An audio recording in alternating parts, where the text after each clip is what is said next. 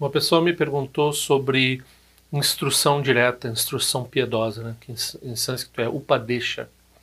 O que, que significa isso? Por que, que essa tradução às vezes parece meio esquisita? E é um conceito bastante interessante no budismo, né? Então, vou falar um pouco sobre isso. tzal.org apresenta Tendril Conexões Auspiciosas. Então, o conceito de instrução piedosa, por que, que ela é piedosa? Ela é piedosa porque ela é de acordo com a necessidade do aluno. Então, uh, a gente tem três classes principais de transmissão do Dharma, dos ensinamentos do Buda, né? Então a palavra Upadesha poderia ser a própria palavra ensinamento. Quando a gente fala Upadesha, é o comando, a ordem, a, a, o conselho direto, o conselho pessoal que o professor nos dá com relação à nossa prática, com relação àquilo que vai nos levar ao estado de Buda. Então, o Buda fazia isso com os alunos dele, os Kalyanamitas, né, os amigos espirituais do Mahayana fazem isso, e também os gurus no Vajrayana, né, são categorias diferentes de professor. Uh, o guru no Vajrayana também ele concede esse tipo de instrução que aponta diretamente para as nossas necessidades em termos de revelar a nossa verdadeira natureza para benefício dos outros. Ok? Então, por um lado, a gente pode pensar assim, acho que é muito comum na nossa cultura a gente desconfiar um pouco das instituições e também da propagação histórica dos ensinamentos. Então, a gente tem essa tendência assim, eu quero, eu não quero essas coisas que tem hoje. Eu quero aquilo que o Buda ensinava lá na época do Buda. E tem valor nisso porque é muito importante saber o que é ensinamento budista e o que não é ensinamento budista. Então tem muita discussão também hoje em dia. As pessoas às vezes acham que não é possível determinar isso. Elas acham que ah, é até ofensivo querer determinar isso, né? Quem é que é dono da palavra do Buda? Mas tradicionalmente é isso que as tradições budistas fazem. Isso é que o nosso professor faz. com relação à nossa própria mente, né? Então nós estamos separando na nossa mente o que vai nos levar para a iluminação e o que não vai nos levar para a iluminação também em termos de coerência e tudo mais, né? Porque não é só uma questão de estar certo, é uma questão de estar certo, ser aplicável e não interferir com outras coisas e ser hábil, né? E nos levar a esse tipo de realização. Aí, no budismo, a gente tem essa noção de que quanto mais fresca a realização, é, mais fresco o ensinamento. Então, aqueles que tiveram mérito de ouvir o próprio Buda falando, claro que se beneficiaram imensamente e puderam aplicar aqueles ensinamentos era um tempo específico, eram pessoas específicas. Né? Nós somos diferentes, nós somos outras pessoas, nós temos outras necessidades. Mas o ensinamento do Buda, se nós queremos acreditar no Buda, o Buda ensinou algo que não se corrompeu ao longo desse tempo. Então tem hoje pessoas que estão mantendo fidedignamente, autenticamente o ensinamento do Buda. E o, o, o que torce a mente das pessoas é que a gente começa por essas, por essas pessoas e a gente olha para elas e vê o que, que elas, como é que é o comportamento delas, como é que é a expressão delas no mundo. E a partir dessa expressão é que a gente vai entender o que era o Buda. A gente não entende o que era o Buda lendo um livro de história, lendo sutras. A gente vai entender o que era o Buda vendo a experiência daqueles que seguem o ensinamento do Buda até hoje e que estão compassivamente nos ensinando. Então a gente tem até também tem a outra o outro extremo que surge um pouco do, do abuso dos ensinamentos Vajrayana, que é o guru interno, né? Então o guru interno é supervalorizado. Não vou ouvir outras pessoas porque a minha sabedoria, eu, eu tenho toda, né, eu tenho natureza de Buda, eu tenho a minha sabedoria, então eu vou ouvir a mim mesmo, não vou ouvir o outro. O outro é só mais um que vai me enganar. É eu que, eu que valho a mim mesmo. E daí a gente tem ensinamentos de vários professores nihilistas, não budistas, que vão valorizar essa coisa do, da força própria, que acho que no budismo japonês eles gostam de chamar da força própria, né? que muitas vezes, porque a gente é propenso ao auto-engano, vai produzir só um grande ego, uma grande pessoas, porque a gente tem ouvido a nós mesmos por esse, todas essas vidas e não tem nos adiantado. A gente está ouvindo esse, esse macaco ruminando dentro da nossa cabeça e só tem nos levado dali para lá e de cá para lá e produzido experiências boas e ruins sem nenhum critério. Então, chegou a hora da gente reconhecer que tem essa, esse gancho externo, que é o professor, que está tentando revelar a nossa natureza. Então, como expressão da nossa natureza e como um gancho que vai ajudar a revelar essa natureza, surge esse professor externo. E ele está bem ali no caminho do meio entre a figura de um professor lá no passado, que é o Buda, e essa figura desse professor interno. Os dois são importantes, os dois são extremamente fidedignos, extremamente. Uh, são ensinamentos fidedignos, são realmente importantes, mas quem vai mediar esse nosso encontro com a tradição budista e com a nossa própria mente é essa expressão externa na forma do professor, que a gente, principalmente no, no Vajrayana, a gente tem a figura do guru. Então, mas mesmo no Mahayana, então digamos assim, o Upadesha, como é que o Upadesha acontece no Mahayana? Então, o Kalyana Mitra, o seu amigo espiritual, está praticando junto com você. Digamos que ele tem um pouco mais de experiência do que você na prática. E ele conhece você bem. Então ele sabe qual é o seu obstáculo com relação a ter compaixão, por exemplo. Quais são os seus limites quais são as suas faltas que você mesmo não conhece, que, você, que são secretas para você. E ao invés de ser uma pessoa inábil, né, pode, pode ser, pode acontecer da pessoa ser inábil lá e ficar jogando na sua cara os seus defeitos, mas um professor hábil, um Kalyana Mitra hábil, uma pessoa que tem prática ele mesmo e que está acompanhando você no caminho, ele vai demonstrar para você o caminho para fora dos seus obstáculos. Então ele vai saber o que, o que falar para você, que você vai ouvir e vai conseguir aplicar. Então essa é uma instrução piedosa, compassiva ela é feita para você, ela é sob medida, ela é sob medida para você. Então, não é uma instrução que está num texto, é uma instrução viva, uma instrução que vem da realização da linhagem dos professores, daquele professor, daquela pessoa fez esforço no caminho e daí agora está revelando para você. O próprio Buda, quando ele ensinava para os alunos dele, ele também ensinava nessa acepção. Mas a gente vai olhar um sutra.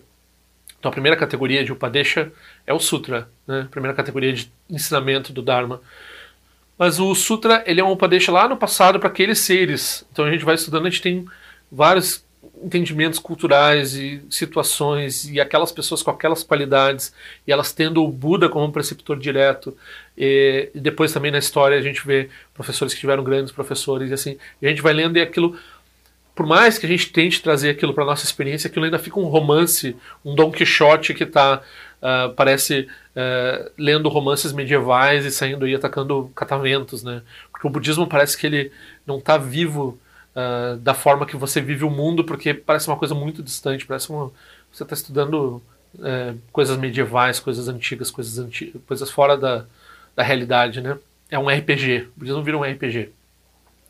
Então, o que vai trazer o budismo para sua realidade é esse relacionamento com o professor. Depois mesmo, né, o segundo nível de transmissão do Dharma, que é o Tantra, né, ou o Abhidharma, que seria uma sistematização e uma compilação desses ensinamentos, e a mais sofisticada de todas. Né, o Abhidharma, de forma geral, não é Tantra, mas os Tantras são na categoria do Abhidharma, eles são a forma mais essencial de Abhidharma, a forma mais sofisticada e bonita, esteticamente aprazível de Abhidharma. Né? Então, eles têm essa transmissão, mas essa transmissão ela ainda está textual, ela ainda está congelada. Quem vai trazer vida para Sutra e Tantra é a terceira categoria, que é o Upadesha, que é a transmissão direta, né? os pontos essenciais, os pontos cruciais, várias palavras que a gente usa para é, instrução piedosa, que a gente usa para a mesma coisa, que é esse relacionamento com o guru que vai prover essa vai abrir esses textos, vai descortinar a tradição budista para nós, de acordo com o que ele nos conhece, com a, no, com a, com a nossa mente que ele conhece pessoalmente. Okay? Então isso é uma é, no budismo tibetano, isso é considerado uma das categorias de ensinamento do Buda. Então, o Buda ensinou por Sutra, depois o Abhidharma, que inclui o Tantra, depois o, a instrução essencial, a instrução piedosa, compassiva do professor que conhece as suas necessidades. Né? Ele atingiu alguma realização no caminho e ele vai mostrando para você, não tanto o Kalyana Mitra quanto o Guru vão mostrando para você o caminho, ok? Então, dentro disso a gente tem, por exemplo, uma upadesha famosa, daí o que acontece? Eles pegam esse relacionamento entre um aluno e um professor, é tão bonito, é tão, como os sutras, é tão bonito, eles colocam num texto. Então tem o upadesha, por exemplo, do Naropa, Naropa era um professor universitário na Landa, ele tinha 600 alunos, mas ele era insatisfeito, porque ele era um farsante, né? ele ensinava o budismo, mas ele não tinha nenhuma realização. Então ele pensou, não, agora eu vou levar a sério esse negócio que eu estou falsamente falando aqui na universidade, enganando todos esses, esses alunos que me elevam, que né, todos eles consideravam na Europa um grande erudito, um grande conhecedor do budismo, ele saiu e disse: Eu vou seguir um guru do Vajrayana e vou praticar. E ele foi atrás, teve essa experiência mística desse nome Tilopa apareceu na mente dele, ele foi atrás dessa pessoa. E era um cara assim, parecia um marginal. O Dzongsa tinha sempre disse que a gente fugiria dele se visse ele na, Se ele batesse na nossa porta, a gente chamava a polícia, ele parecia um marginal, um mendigo, um, um ser fora, assim, né? um mendigo com uma cara ameaçadora, assim, vamos dizer assim, né? o Naropa ficou insistindo para esse Tilopa ser professor dele. O Tilopa não estava nem aí, nem dizia que não sabia nada de budismo, não queria saber nada. Passou 10 anos servindo as vontades desse, dessa pessoa que não era um guru, né? que não era um guru, dizia que não era um guru, e daí, uma hora, o Tilopa chamou ele de meu filho Naropa, e tá, eu acho que eu vou reconhecer aqui que eu entendo um pouco de Dharma, posso te passar alguma coisa. Né? E daí surgiu essa linhagem, todas as linhagens Cádio surgiram dessa, desse encontro entre Naropa e Tilopa. E isso ficou registrado, né? Quando, quando daí ele praticou muito pouco tempo com o Tilopa, seis meses, atingiu uma vasta realização. Só o sinal externo da realização do Naropa era que ele brilhava, a aura dele brilhava de um jeito que era possível ver a vários quilômetros de distância. Quando ele estava chegando, ele já iluminava o ambiente. Assim surgiu esse texto, né, que é o Padesha que, ele, que, o, que o Tilopa concedeu a ele nas margens do Rio Grande, Ganges, vamos dizer assim, o, o, a instrução condensada de todo o relacionamento deles ali, todos os pontos que ele apresentou. Né. A gente vai ler isso novamente, é um pouco que nem Don Quixote. A gente lê, a gente acha bonito, a gente tenta aplicar aquilo um pouco na nossa experiência, são palavras muito profundas, muito maravilhosas.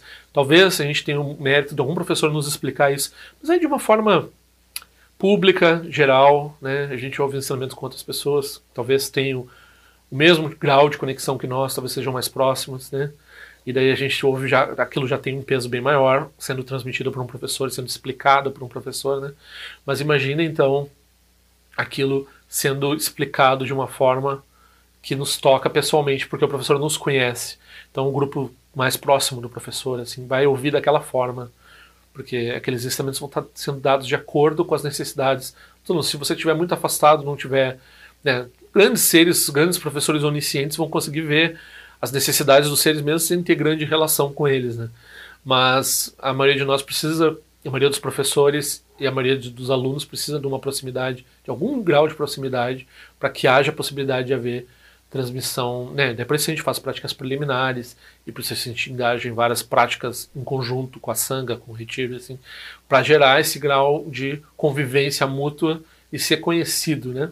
Ser conhecido, um, conhecido e conhecedor um do outro. E daí pode haver aí nós podemos estar numa relação como na Europa estava de Tilopa que ele ouviu aquelas palavras e aquelas palavras bateram na cabeça dele de fato, Naropa também levou uma sapatada na cabeça que revelou certas qualidades. Então, uh, aí a gente tem essas instruções essenciais. Então, essa categoria, né? Aí também no Dzogchen eh, vai se falar disso como uma categoria específica de transmissão, mas isso aí é para quem tem esse mérito de ouvir sobre isso de um professor qualificado. Né? Só aponto aqui que existe essa palavra nesse contexto também. Então, não é que o Buda não desse o Padesha, então o Buda dava o Padesha, provavelmente ele ensinou o Mahayana, o Tantra, o Dzogchen, tudo na forma de uh, conselho pessoal. Né? Aquela, aqueles conselhos que ele dava de forma mais pública eram que eram lembrados por mais gente e acabou se revelando nos sutras, que são os textos mais públicos, os textos mais uh, mais uh, internos, textos, ou seja, as transmissões mais internas, as, as instruções diretas que ele dava para certas pessoas viraram linhagens específicas de transmissão e vão se tornando ensinamentos mais profundos dentro da, do Abhidharma, dentro do Tantra, e vão chegando nessa instrução que vem da realização da mente. Se a realização é a mesma do Buda, o Upadesha acontece como se fosse com um Buda. Né? Exatamente esse tipo de instrução que o Buda aponta tudo que ele pode ser. Então a gente tem que ter em mente uh, esse, esse aspecto de que o budismo funciona melhor vivo, ele funciona melhor vivo, ou seja, tem essas pessoas que atingiram em parte, uma grande parte ou totalmente o que o Buda atingiu, e elas estão aí pelo mundo e só se roçar, só se roçar na mandala, na, na, na no estupa né, dessa, dessas tradições, dessas linhagens, dessas pessoas. Então, conhecer uma pessoa que conheceu, que conheceu, que conheceu, já os seis graus de separação do Kevin Bacon já, já produz um benefício in, inenarrável, indescritível, né?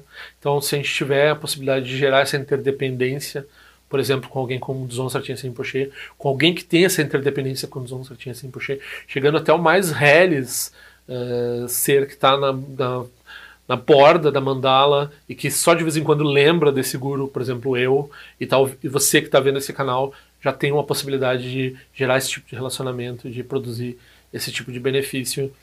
E quando a gente vai praticando, a nossa mente vai se refinando e também tudo vai se tornando transmissão direta. Não só o que a gente ouve, mas o que a nossa própria mente produz. Então, o guru interno se revela a partir do guru externo, a partir do Buda. Daí não tem mais separação entre essas três esferas: um ser lá no passado, um ser lá dentro, nos, cafundós da nossa experiência, e esse ser externo, que é a manifestação viva da união dessas duas coisas, né? O ser histórico e o, e o, e o ser, o, que nós, o nosso potencial, o que nós podemos ser efetivamente, que é esse Buda interno.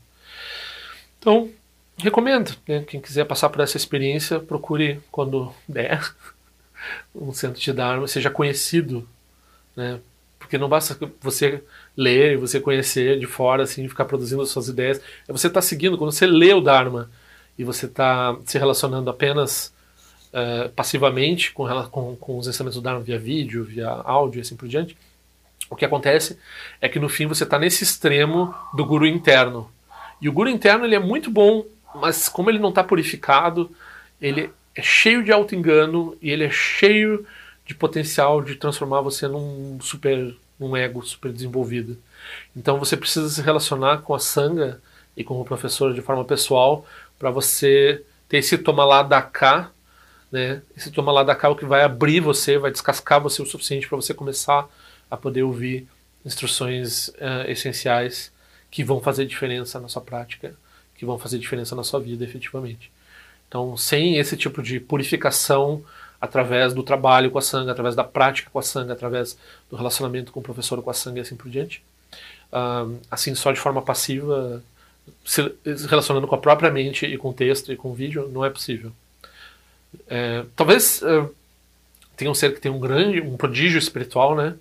Aí um em um bilhão, um em dez bilhões de seres que podem ter praticado muito em vidas passadas e daí houve uma coisa assim solta não e produzem uma agora se você começa pensando que você é esse ser eu acho que daí já tem esse problema do auto engano e do é que nem aquele que lê os textos que tem, sempre tem uma instrução pro intermediário pro avançado e pro, e pro ser de baixa qualidade né? ser de menor capacidade assim e daí tem pessoal ah não eu sou esse porque esse daqui é o eu não posso ser o melhor. Ou o pessoal comenta, não, não, eu não estou nessa categoria, eu sou sempre, para mim é sempre o melhor.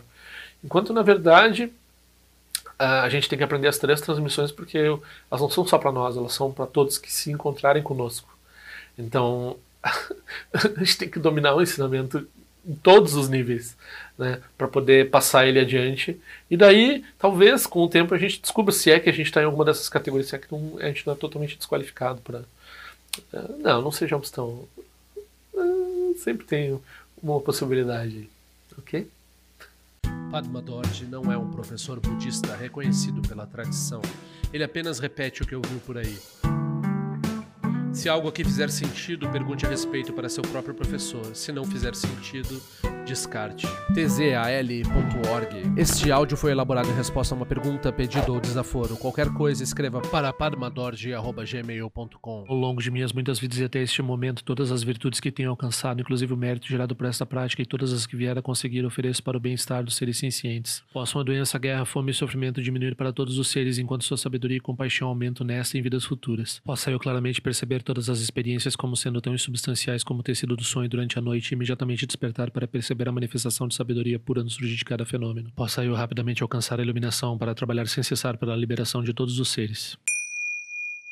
Rila wai kora shinga songpa na dewa malun jikwa ne chile zingwa ten shinja so eza peka jarpa du ten jio eche. Om so chi jamen chen pene jira sa wakun shatu zio eze tai e bai me jino chuchul piyama nian jio ki sa songda du ten jio eche. Chume kwenye pema samba sa sora jen jese no pa igar jiwan shu shukutu peku kuse de shin tezen dar shin jio. Shik me tu shio trukpa nange wan cha tungon drupa ten romu yen ngen kupa malo la san elun du ten leta du ten jio eche. Peme jesun peme risu che peme tan la chi kuse surwan peme wancho chi droma jeso shin no ni peme elun je du jio eche. Pene jio ene chen poten pa yuri ne pa dan den pasi pe chen bundan kuse chasen ten jio eche. Kusun san je guru rinpoche ngon dukon dade wachin pa jabar che tu tu da posa so adep so chin chi lap tu so shin shinon sengwe beche shiwa dan sam palung je drupa chin che lo oma hon benza guru pe ma se de hon ke lo sho song de lo che zan lin sa song cha pa pe otro jo sho song nang wa dam mi rao du song ge le sho